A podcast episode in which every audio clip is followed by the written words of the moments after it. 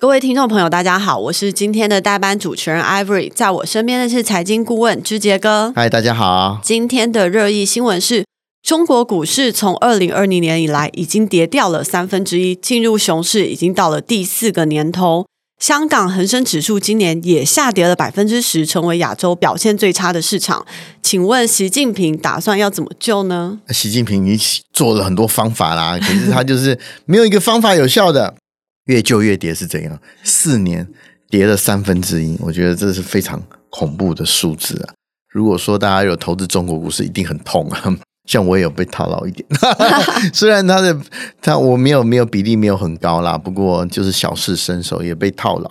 那怎么救呢？其实我们看到呃很多金融的方法嘛，比如放钱出来啊，调降这个啊、呃、财款利率啊，调降存准率啊，其实都是。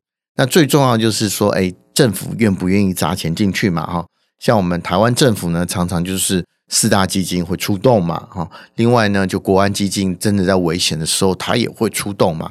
那中国呢，终于在这个呃一月中的时候，终于出手了，就用国家的钱去买了五只啊 ETF，一天呢大概就砸了一千五百亿台币哦，好，这其实蛮可观的数字。那什么是这个五只的 ETF？其实大家，嗯、呃，如果对中国不熟悉的话，你就想说，哦，可能是台湾五十啊，啊，零零五零啊，好，零零五六啊，或者或是这个永续啊，啊，这个国泰永续这个啊基金啊，类似这种，它一共选了大概有六七只的这 ETF，然后中国的 ETF，譬如说 iShare 的 MSCI 的中国 A 股啊，哈，这个合计呢。在这个啊一月中的某一个周呢，它流进了大概五十亿美元，这个是创下有史以来记录最大的流量，单周记录最大的流量。我觉得这个是嗯很重要的讯号，代表国家的机器真的要动了，真的要进来去砸钱了哈。那我们看到日本其实也已经这样做了很久了。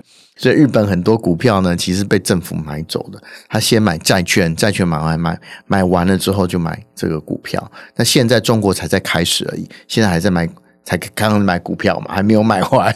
我买完之后才会买这个债券，让市场能够流通。我觉得啊、至少啊，中国开始了这个有三兆美元以上的外汇存底的国家，终于开始比较积极的作为了。我觉得对于资产人士来说的话，这是一个好的讯息啦。哦，如果说这个能够持续的话，或是能够见效的话，啊、哦，也许真的能够是扮演一个触媒的角色。可是呢，我们也看到很多救市的这状况呢，其实呢都会功败垂成，因为后面没有人接手啊。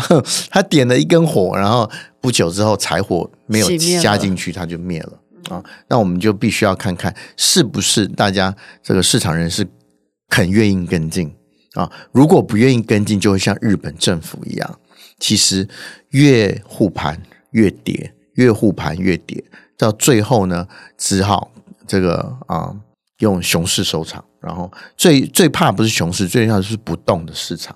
那希望中国股市不要走到这一步，然后能够呢啊趁着现在哦经济成长还有大概四个 percent 左右的光景哦，能够点一个火苗，然后让。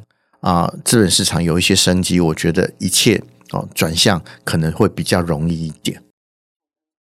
希望之杰哥可以早日 解套，对，希望如此。感谢大家的收听，这里是热议华尔街。